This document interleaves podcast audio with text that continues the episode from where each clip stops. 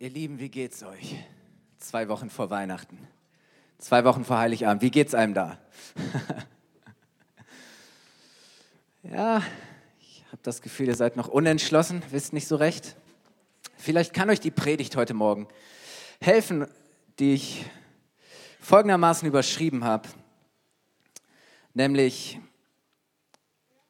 was Weihnachten am größten ist. Was Weihnachten am größten ist. Ich weiß nicht, ob es dir auch so geht, dass dir in der Advents- und Weihnachtszeit manche Dinge irgendwie größer und mächtiger erscheinen, als sie das sonst übers Jahr tun.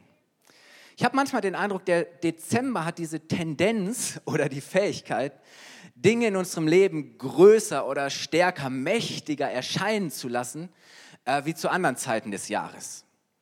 So manchmal ist es so, dass der Dezember und diese ganze Advents- und Weihnachtszeit, ähm, dass sie ein, eine Funktion haben, Dinge zu vergrößern, zu verstärken, ähm, sowohl im Guten wie im Schlechten. Und ich möchte euch ein paar Beispiele geben. Vielleicht findest du dich da drin wieder. Ähm, ich, mir geht es manchmal so, in dieser Zeit werde ich sentimental. Also was heißt sentimental? Ähm, ich erinnere mich gerne so. Man, man hält ja Rückschau auf das Jahr und, und oft geht es mir so, Erinnerungen, schöne Erinnerungen werden noch bessere Erinnerungen, oder? Und du denkst so, ach, weißt du noch, wie schön das war und Erinnerungen werden noch schöner. Oder wenn ich an Familie denke, eine, eine nette Familie wird in diesen Tagen oder gerade an Heiligabend zur besten Familie, die man haben kann. Und ähm, tolle Kinder werden auf einmal zu den besten Kindern überhaupt. So, wenn die Heiligabend so richtig süß und schnuckelig rausgeputzt sind und dann irgendwann die Geschenke ausgepackt haben und dann friedlich unterm Weihnachtsbaum mit den Geschenken spielen und du hast das Papier weggeräumt und liegst ganz fertig auf dem Sofa, schaust die Kinder an und, und so ein Moment der Glückseligkeit überkommt dich und du sagst, haben wir nicht die besten Kinder der ganzen Welt? Haben wir nicht süße Kinder? Oder wenn du an dein Zuhause denkst, ich meine, ähm, viele ähm, statten ihr Haus schön aus und dekorieren und nett, aber Ganz ehrlich, eine geschmückte Wohnung, das Zuhause in dieser Zeit wird zum schönsten Ort auf der Erde. So, du siehst den ganzen Lichterglanz, die Lichterketten, alles ist schön dekoriert und diese Atmosphäre von Musik und du riechst diesen besonderen Duft in der Luft und du denkst so, ach, haben wir es nicht schön zu Hause. Ich freue mich schon jetzt, das erste Weihnachten für uns im neuen Haus. Wir sind in, im April umgezogen. Ich genieße es, ich liebe es. Ich weiß jetzt schon, an Heiligabend werde ich zu meiner Frau sagen, haben wir es nicht schön? So. So auf einmal merkst du so, das Heim oder das Zuhause wird zum schönsten Ort der Erde. Ähm, es ist so gemütlich, es ist so romantisch. Du möchtest gar nicht woanders sein. Oder wenn du an, an Genießen denkst, an Genuss, all die guten Dinge, die wir genießen dürfen, Weihnachtsleckereien, Süßigkeiten, ähm, festliche Speisen, köstlicher Wein. Zu Weihnachten gibt man ja vielleicht auch mal ein paar Euro mehr für eine Flasche aus. Und auf einmal wird dir bewusst, dass es dir nicht nur gut geht, sondern dass es dir sehr gut geht, oder? Und du denkst, wow, wie, wie gut geht es uns, dass wir all diese schönen Dinge auch genießen dürfen. Ich hoffe, dass wir ähm, diesen Eindruck haben. So oft ist es so, die Weihnachts- und Adventszeit, sie verstärkt das Positive. Sie vergrößert irgendwie das Gute, weil du irgendwie so eine besondere Sensibilität auch dafür hast. Aber das Schwierige ist, dass die Wirkung auch andersherum funktioniert. Dass eben nicht nur das Gute und Schöne, das wir haben, das wir sehen, erleben, ähm, noch besser wirkt als sonst, sondern das Schwierige erscheint jetzt noch viel schlimmer als sonst. So, in der Weihnachtszeit fühlen sich manche Herausforderungen intensiver, fühlen sich manche Kämpfe härter und manche Probleme gewaltiger an als das restliche Jahr über. Äh, wenn ich zum Beispiel an Finanzen denke. So, es ist schon das ganze Jahr über schwierig, wenn die Finanzen knapp sind, oder? Wenn du jeden Monat rechnen musst und, und irgendwie das Gefühl hast, es reicht nicht, es ist zu wenig. Ganz ehrlich, der finanzielle Druck ähm, steigt im Dezember. So, wenn du denkst, hey, ich muss Geschenke kaufen und die Familie kommt zum Essen und da will ich mich auch nicht lumpen lassen und da will ich großzügig sein und eigentlich bräuchte ich auch noch was Neues anzuziehen für diese festlichen Tage ähm, und, und all diese Dinge und dann kommt auch noch die Rechnung, Autoversicherung, immer November, Dezember, oder? Ich habe dieses Jahr zwei, äh, zwei Reparaturen gehabt und wurde extrem hochgestuft. Naja, so ist das. Ähm, ja, aber der finanzielle Druck, ganz ehrlich, wenn du ihn sowieso schon hast, er steigt im Dezember, oder?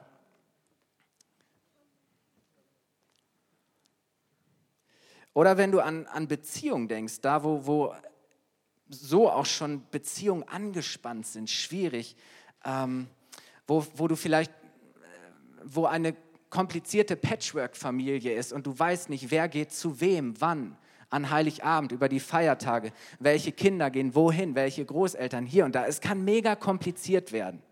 Aber vielleicht hast du es geschafft, so das ganze Jahr über irgendwo deiner Familie oder gewissen Leuten aus dem Weg zu gehen. Aber spätestens in der Weihnachtszeit an Heiligabend, naja, kannst du dem nicht ganz, dich dem nicht verschließen, oder? Also angespannte Beziehungen oder, oder komplizierte Familienverhältnisse, ganz ehrlich, mega kompliziert in dieser Zeit. Es ist nie schön, aber an Weihnachtstagen empfindet man diese Spannung wahrscheinlich am größten. Da wird es am schwierigsten. So, weil jetzt sitzt du mit diesen Leuten am Tisch und du sollst ja fröhlich sein und du sollst feiern und so tun, als wäre alles gut. Schwierig. Oder Einsamkeit, wenn man sich vielleicht eh schon einsam fühlt, dann kann die Weihnachtszeit zur einsamsten Zeit des Jahres werden, oder? So, weil alle fahren zur Family und alle sind irgendwo eingeladen und unterwegs und überall sind Menschen. Ähm, und du hast das Gefühl, wen habe ich denn? Bei wem kann ich sein? Mit wem kann ich die Weihnachtstage verbringen? Und dann hockst du da vielleicht allein und fühlst dich wie der einsamste Mensch der Welt. So, ich glaube, dass das nicht irgendwelche Dinge sind, die an den Haaren herbeigezogen sind, ähm, in dieser Zeit erscheint das Schwierige jetzt noch viel schlimmer, als es das sonst schon tut. Und deswegen, ihr Lieben, äh, ist ein Statement heute Morgen. Weihnachten ist wie so etwas hier. Eine Lupe. Durch die schaust du und Dinge wirken auf einmal viel größer und intensiver, als sie sonst übers Jahr tun. So die Weihnachtszeit hat hat irgendwo die Gewohnheit oder bringt es mit sich, dass Dinge viel größer erscheinen ähm, und mächtiger und stärker, als sie sonst über das Jahr tun, oder? Das Gute erscheint besser wie schön, aber das Schwierige wirkt auf einmal noch viel schlimmer. Und wenn all das, was wir mit Weihnachten verbinden und, und was diese Tage mit sich bringen oder was wir denken, was wir draus machen müssten, das hat ja ganz viel auch mit Erwartungen zu tun, die andere an mich stellen. Das hat mit Erwartungen zu tun, die ich vielleicht selber an mich stelle. All das, ähm, das, das, das bringt unseren Fokus dazu, dass wir ganz genau auf die Dinge schauen, die wir haben, die wir sehen, die wir erleben. Ähm, Dinge, die wir geben, all diese Dinge erscheinen auf einmal so viel größer. So ist wie so ein, ein Vergrößerungsglas, eine Lupe. Und es kommt darauf an, was wir anschauen und wie wir es an, wie wir es tun. Die Frage an Weihnachten ist eigentlich, was machen wir groß? Was machen wir groß? Was ist groß für uns in dieser Zeit? Was ist in dieser Zeit das Wichtige, das Entscheidende? Und wisst ihr, ich habe diese Dinge genannt, auf die wir dann ganz besonders schauen oder unser Fokus sich auf, auf ganz bestimmte Dinge konzentriert. Aber die Bibel ermutigt uns dazu, eine ganz neue Sicht auf die Dinge einzunehmen. Ganz neu und, und anders auf Dinge zu schauen, als man das normalerweise tut. Und ein geniales Beispiel äh, für eine Person, der das gelungen ist, ist Maria, die Mutter von Jesus. So, das war ein, ein, ein junges Mädchen, ein Teenager. Und im wahrsten Sinne des Wortes, wie aus heiterem Himmel, kommt Gott zu ihr und sagt, hey, ich habe einen Plan, ich will meinen Sohn auf die Erde schicken, ähm, ich werde Mensch und ich möchte, du wirst schwanger werden und du wirst dieses Kind zur Welt bringen und du sollst es Jesus nennen, Retter der Welt.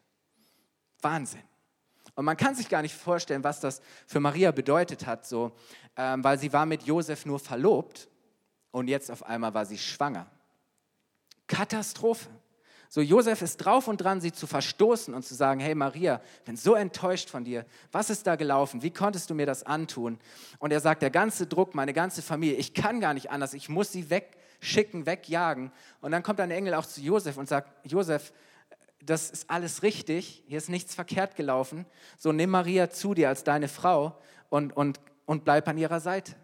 So, aber was das für die beiden bedeutet hat, oder? Dieser Druck, dieser Stress. Und ich glaube, sie hätten allen Grund gehabt, irgendwie frustriert zu sein, sich zu ärgern, deprimiert zu sein. Ähm, sie wussten ja auch überhaupt gar nicht, wie das letztlich ganz praktisch im Detail alles abläuft, oder? Ja, ganz ehrlich, wie wird man von Gott schwanger? Wie wird, was wird das für ein Kind sein? Wie kümmert man sich um Gott? Oder? So äh, macht man das wie mit jedem anderen Kind? So all diese Dinge. So, muss ich da, gibt es da irgendwie eine besondere Gebrauchsanweisung? Bin ich überhaupt würdig, fähig, dieses Kind großzuziehen? Also ganz ehrlich, die hatte ja überhaupt gar keinen Schimmer, keine Ahnung von dem, was da auf sie zukommt. So, und sie hätte auf so viele Dinge schauen können, sie hätte so viele andere Dinge groß machen können, aber sie tut Folgendes, sie macht Gott groß. Und lasst uns mal lesen, ähm, einen Abschnitt aus Lukas 1, die Verse 46 bis 55.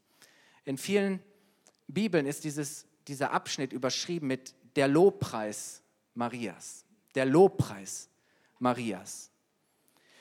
Und, und, und das ist ein, ein Lobpreislied oder ein Lob Gottes, dass sie, ähm, das, das aus ihr rauskommt, als sie bei ihrer, ähm, ich glaube, Tante war es, ne? Bei ihrer Tante ist, die auch zur gleichen Zeit schwanger ist. Äh, da hatte Gott auch seine Finger im Spiel. Da kommt nämlich am Ende Johannes der Täufer bei raus. Und ähm, so, die wusste, wovon Maria spricht. Sie konnte sie verstehen. Und jetzt kommt dieser Lobpreis und es heißt, und Maria sprach, meine Seele erhebt den Herrn. Und mein Geist freut sich über Gott, meinen Retter, dass er angesehen hat die Niedrigkeit seiner Magd. Denn von nun an werden mich glückselig preisen alle Geschlechter. Denn große Dinge hat der Mächtige an mir getan und heilig ist sein Name. Und seine Barmherzigkeit währt von Geschlecht zu Geschlecht über die, welche ihn fürchten. Er tut Mächtiges mit seinem Arm. Er zerstreut die hochmütig sind in der Gesinnung ihres Herzens. Er stößt die Mächtigen von ihren Thronen und erhöht die Niedrigen. Hungrige sättigt er mit Gütern und Reiche schickt er leer fort. Er nimmt sich seines Knechtes Israel an, um an seine Barmherzigkeit zu gedenken, wie er es unseren Vätern verheißen hat, Abraham und seinem Samen auf ewig. Wow, was für ein Lobpreissong, oder? Wie genial. Ähm, ich mache das nicht jede nicht jede Woche in Vorbereitung auf die Predigt, aber manchmal ähm, wird man auf irgendein Wort gestoßen oder man liest irgendwas und denkt so, ah, es lohnt sich vielleicht mal, sich dieses Wort genauer anzuschauen und dann entdeckt man auf einmal Dinge, die total spannend sind. Deswegen kriegt ihr jetzt einen kleinen Griechisch-Exkurs. Okay? Wir sind heute nicht in der Schule, aber am Anfang dieses Lobpreises, das erste Wort, ähm, ist im Griechischen ein Wort, das im Deutschen meistens mit erheben mit Preisen oder Verherrlichen übersetzt wird. Und ihr könnt dieses Wort mal einblenden. Dieses Wort heißt im Griechischen Megalyno. Megalyno. Und es leitet sich ab direkt von dem Verb megas. Ich meine, mega kennt ihr, oder? Was ist mega? Mega ist groß, größer, megamäßig, gewaltig. So, und dieses Wort, das das am Anfang steht, es ist ein Verb, es heißt wörtlich übersetzt groß machen oder vergrößern. So, das, das ist das, das erste Wort, groß machen, vergrößern. Maria macht Gott mega. Sie vergrößert ihn. Und wisst ihr, im Deutschen ist es eigentlich schade. Die meisten Übersetzungen sagen erheben. Ja, du machst, hebst es über andere Dinge. Oder viele sagen gleich, okay, es ist Lobpreis, also Preisen erheben. Im Englischen finde ich interessant, dass diese ursprüngliche Wortbedeutung noch besser rüberkommt. Das heißt zum Beispiel in der English Standard Version, My soul magnifies the Lord and my spirit rejoices in God, my Savior. My soul magnifies the Lord. Und to magnify heißt genau das, vergrößern, vergrößern, verherrlichen, preisen. Und wisst ihr, im Englischen ist Magnifier nichts anderes als das hier, oder? A Magnifier ist eine Lupe, eine Lupe, ein Verstärker, ein Vergrößerer. Und ich finde das so genial, dass dieses Wort heißt größer machen, oder? So, Maria macht Gott größer als alles andere. So, da waren viele Dinge stark und mächtig und ihre Gefühle und Chaos und Unsicherheit und all diese Dinge. Aber sie entscheidet sich dazu, dass sie Gott in dieser Situation größer macht als alles andere und dass sie zuallererst auf Gott schaut und sagt, Gott, dir vertraue ich. Du bist der, auf den ich schaue. Du bist das Größte.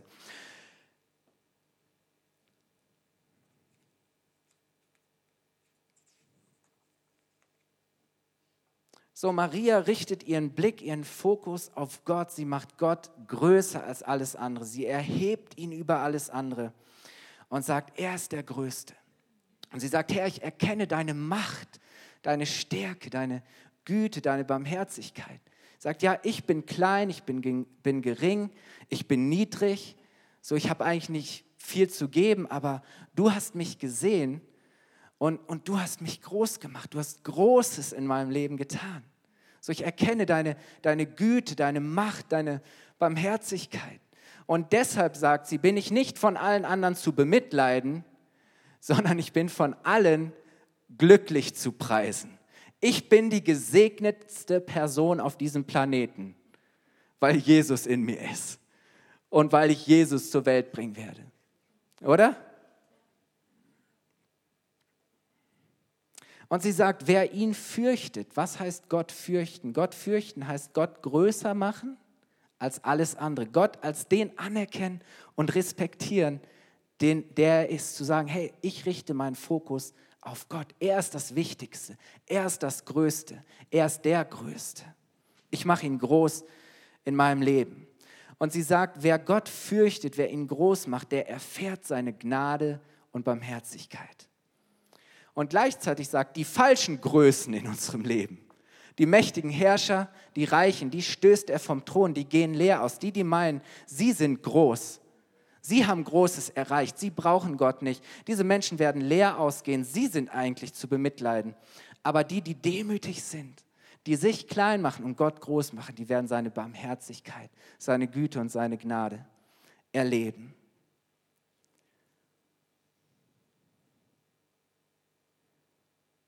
Er kümmert sich um die Hungrigen, um die Geringen und um die Kleinen. Und Maria hat schon hier eine Idee davon, dass Jesus nicht nur für sie, sondern für jeden Menschen auf der Erde das größte und kostbarste Geschenk ist. Weil er der Retter ist, weil er uns herausholt aus all dem, was wir selber nicht mehr geregelt bekommen, wo wir überfordert sind, wo Dinge so groß und mächtig in unserem Leben werden, dass wir das Gefühl haben, wir zerbrechen darunter, wir können es nicht tragen.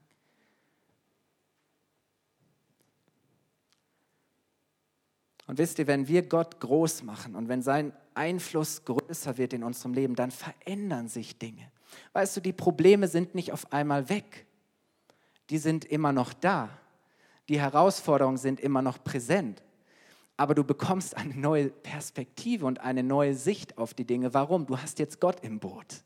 Gott ist an deiner Seite und du weißt, hey, Gott ist so viel größer als alles andere. Und du weißt, hey, wenn ich ihn habe, dann habe ich das Größte, das Wichtigste, alles, was ich brauche, mehr als genug. Und alles andere wird auf einmal kleiner, wird unbedeutender. Und du sagst, hey, Gott ist mit mir.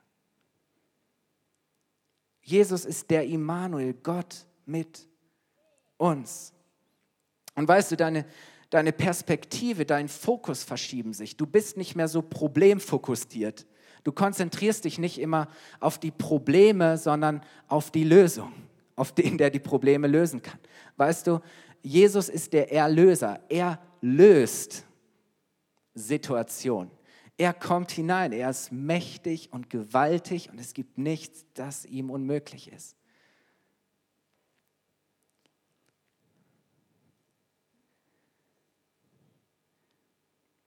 Und wie genial wäre das, wenn wir uns, anstatt dass wir an Weihnachten und in dieser Weihnachtszeit uns nur auf uns selbst konzentrieren, auf uns schauen, auf das, was wir haben, was wir geben, auf das, was, was wir essen, wen wir treffen, wie die Kinder sich benehmen oder verhalten, zu sagen, hey, mein erster und wichtigster Fokus sind nicht diese Dinge, sondern ist Jesus.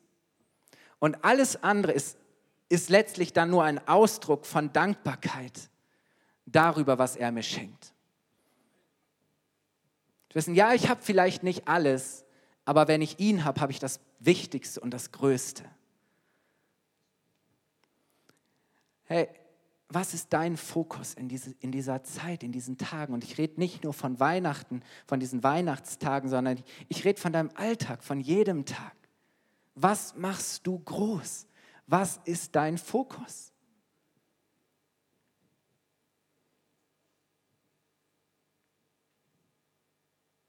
Weißt du, wenn du auf, auf Jesus schaust und wenn du Gott für seine Güte, für seine Liebe, für seine Rettung groß machst, dann macht das was mit dir.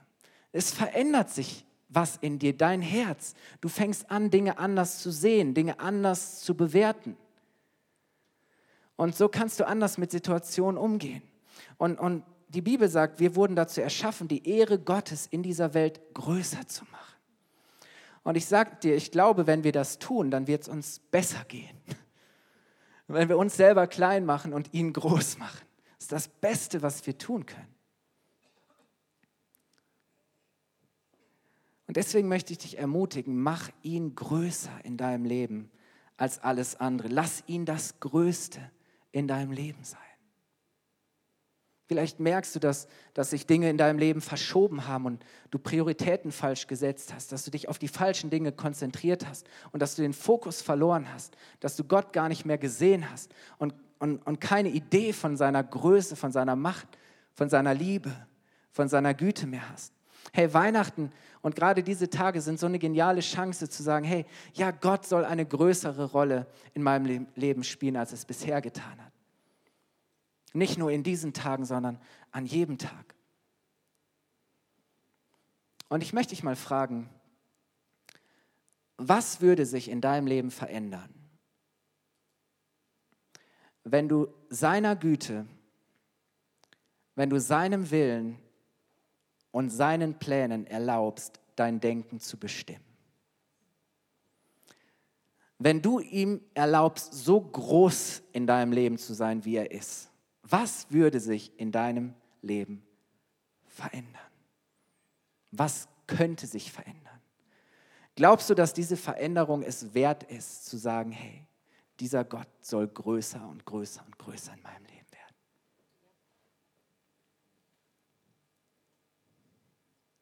Was wäre, wenn seine Gegenwart die größte Priorität in deinem Leben hätte? Zu sagen, wenn er da ist, dann ist es gar nicht so wichtig, ob andere Dinge da sind ob ich die teuersten und besten Geschenke da habe, ob ich den teuersten Wein auf dem Tisch stehen habe oder nicht, ob an Heiligabend die ganze Familie versammelt ist oder nicht. Aber Hauptsache, ich habe ihn. Er ist das Wichtigste, er ist das, das Größte, der, der über allem steht. Ich glaube, dein Heiligabend könnte besser werden. Und auch die Zeit danach. Und wisst, wisst ihr, was mir an dem Baby in der Krippe so gefällt? Da liegt dieses Kind in, in, in einem Stall, ein, ein Baby, Gottes Sohn. So. Alles drumherum und, und auch das, was in der Krippe liegt, ist klein, ist gering. Und trotzdem kommen alle und, und machen das, was klein und gering und niedrig ist, groß. Und das, was groß ist oder groß erscheint, wird auf einmal so klein und so unbedeutend. So merkst du, auf einmal verschieben sich die Relationen. Auf einmal fangen wir an, Dinge mit anderen Maßstäben zu sehen. Äh, schaut doch mal, welche Menschen in der Bibel beschrieben werden, die diesem Jesuskind oder diesem, diesem Baby begegnen. Zuallererst sind da Maria und Josef, diese Teenager. Sind weg von zu Hause, haben Familienstress, Druck, wissen nicht, wie das funktioniert und wie das weitergehen soll. Und all das passiert irgendwie mit ihnen. Äh, ich, äh, das musst du auch alles erstmal verarbeiten, glaube ich. Ähm, aber sie stehen da und sie sind glücklich und, und, und haben Frieden und, und die größte Freude. Sie wissen, hey, Gott hat uns gesegnet. Ähm, da sind auf einmal steht der Himmel offen. Der, die, die himmlischen Heerscharen, die himmlischen Heere an, an Engeln, unzählbar, auf einmal brechen aus in Lobpreis. Diese mächtigen himmlischen Wesen fangen an, dieses kleine Kind anzubeten und der ganze Himmel bricht in Lobpreis aus, explodiert. Boom. Gewaltig. Die Engel, und wisst ihr, dann sind da die Hirten. Ah, die Hirten waren damals so eine so verachtete Menschengruppe. So, von den Hirten hieß es, ihnen kannst du nicht trauen, sie, sie sind Diebe und ähm, deswegen durften sie nicht mal vor Gericht aussagen, weil ihre Stimme ähm, nichts bedeutete. So, und, und die waren eh Außenseiter, oder? Die waren immer draußen auf dem Feld. Niemand wusste genau, wer das ist und was die machen. Das sind Außenseiter, absolute gesellschaftliche Außenseiter, sozial ausgegrenzt. Aber sie sind die Ersten, die davon erfahren und die Engel sagen, hey, da ist der Retter geboren. Und ihr erkennt es daran, da liegt ein, ein, ein Kind in Windeln gewickelt und sie rennen hin. Und als sie dieses Kind sehen, gehen sie auf die Knie und sie feiern und sie jubeln und sie machen dieses Kind groß. Und dann sind da diese Weisen, letzten Sonntag haben wir von diesen Männern gehört, das waren mächtige, vornehme, einflussreiche, edle Männer. Die kamen aus einem Palast. Das waren die, die Berater des, des Königs. So. Und die reisen 2000 Kilometer durch die Wüste, diese mächtigen, edlen Männer. Und ganz ehrlich, die gehen vor die Knie, machen sich klein vor einem Baby. Und sie beschenken dieses, dieses Baby mit, mit, mit den kostbarsten Schätzen. Und, und dann kommen Maria und Josef in den Tempel und da ist dieser Simeon, ein alter Mann, ein, einer, der von Gott gehört hat, dieser Retter wird kommen. Der sagt, endlich, mein ganzes Leben lang habe ich darauf gewartet, jetzt habe ich den Retter gesehen und ich kann in Frieden sterben. Und dann kommt da Hannah, eine, eine alte Frau, sie war eine, sie war eine Witwe, ihr Mann war früh verstorben und sie hat gesagt, ich lebe jetzt für Gott, ich bin Tag und Nacht im Tempel und, und diene Gott. Und auch sie kommt zu diesem Jesuskind und, und und sie kann nicht anders als zu loben und, und Jesus groß zu machen und über alles zu erheben. Und, und jetzt schau dir mal diese Gruppe an. Dann ist da Johannes der Täufer, so ein wilder Verrückter in der Wüste. Schreit da und alle rennen zu ihm raus und er sagt, wisst ihr was? Ich muss abnehmen. Ich muss kleiner werden und er muss zunehmen. Er muss groß werden. Ich bin nur da, um, um ihn vorzubereiten. Ich bin nur da, um zu sagen, hey, der große und mächtige Retter Gottes kommt. So, und wenn du all diese Menschen siehst, Maria, Josef, die Engel, die Hirten, die Weisen, Simeon, Hannah, Johannes der Täufer, ähm, egal ob klein oder groß, egal ob arm oder reich, egal ob jung oder alt, ob, ob nah dran oder weit weg, alle machen Jesus groß. So all das, äh, äh, an diesem Ort, an der Krippe, ist all das nicht mehr entscheidend. Das einzig Entscheidende ist, dieses Kind ist groß und mächtig und gewaltig, das Größte, was man haben kann. Wisst ihr, und jeder von uns braucht Jesus. Es ist egal, ob du jung oder alt bist, ob du arm oder reich bist, ob du weit, meilenweit von Gott entfernt bist oder das Gefühl hast, echt close mit Gott zu sein und nah dran. Es ist egal. Jeder braucht Gott. Und, und, und Jesus muss größer werden in jedem von uns. Und wisst ihr, in der Gegenwart von Jesus bekommt alles eine neue Relation. Das, das, das kleine, geringe, niedrige wird auf einmal groß und bedeutend. Und das, was uns in dieser Welt, was uns menschlich so bedeutend und so wichtig und so groß erscheint, das spielt gar keine große Rolle mehr. Das ist auf einmal klein und unbedeutend. Und das ist, was, was, was Gott auch verändern möchte in uns. Ich möchte euch einladen, aufzustehen und möchte einfach jetzt noch ins Gebet kommen zum Schluss. Hättet ihr gar nicht gedacht, es ist eine kurze Predigt heute. Halleluja. Ja. Ich kann auch kurz, oder? Ich habe das Gefühl, alles Wichtiges gesagt.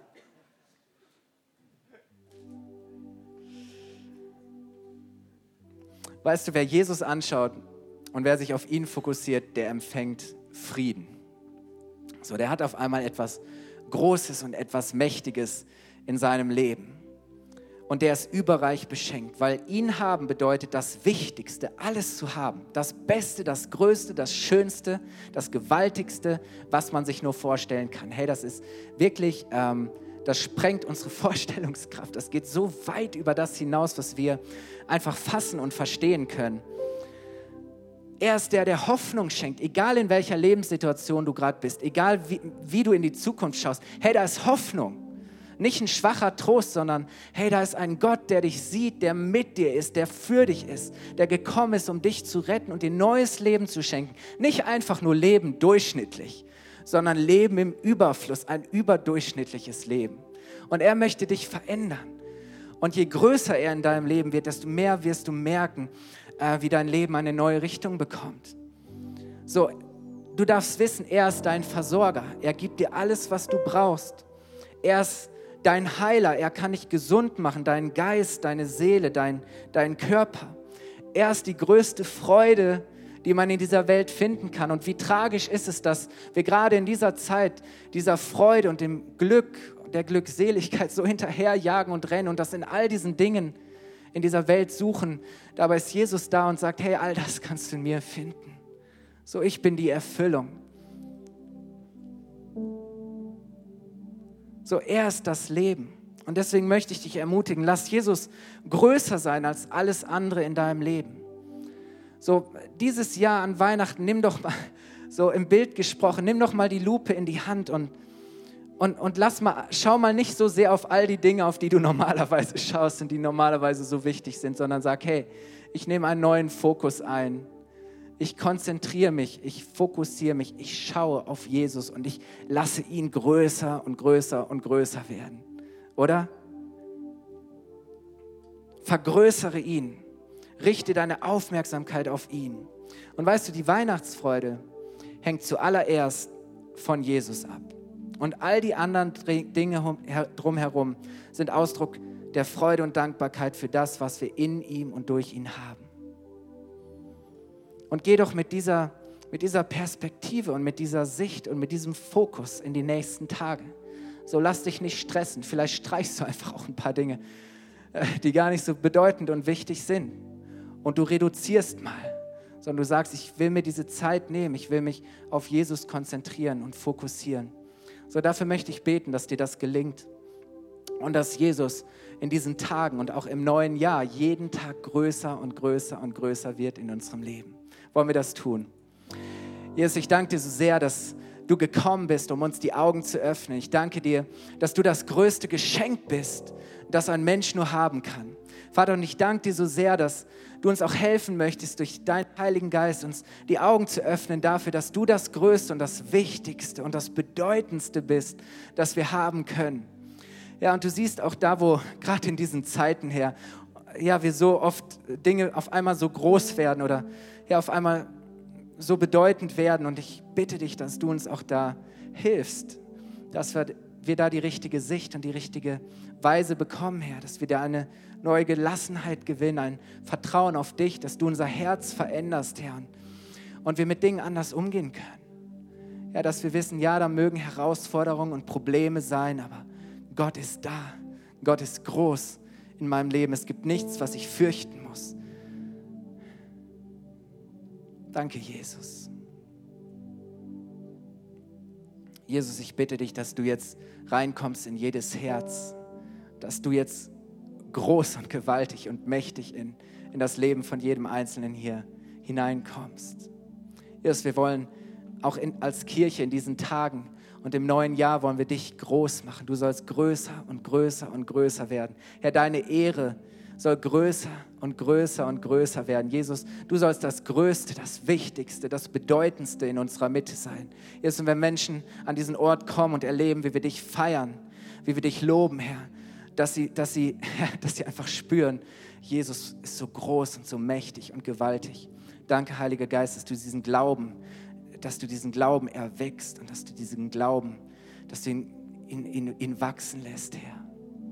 Jesus, du bist der Größte, du bist der Beste in unserem Leben und wir danken dir so sehr, dass du gekommen bist, dass du dich uns geschenkt hast, dass du so sehr geliebt hast, dass du bereit warst, den höchsten und den größten Preis zu zahlen, den man nur zahlen kann.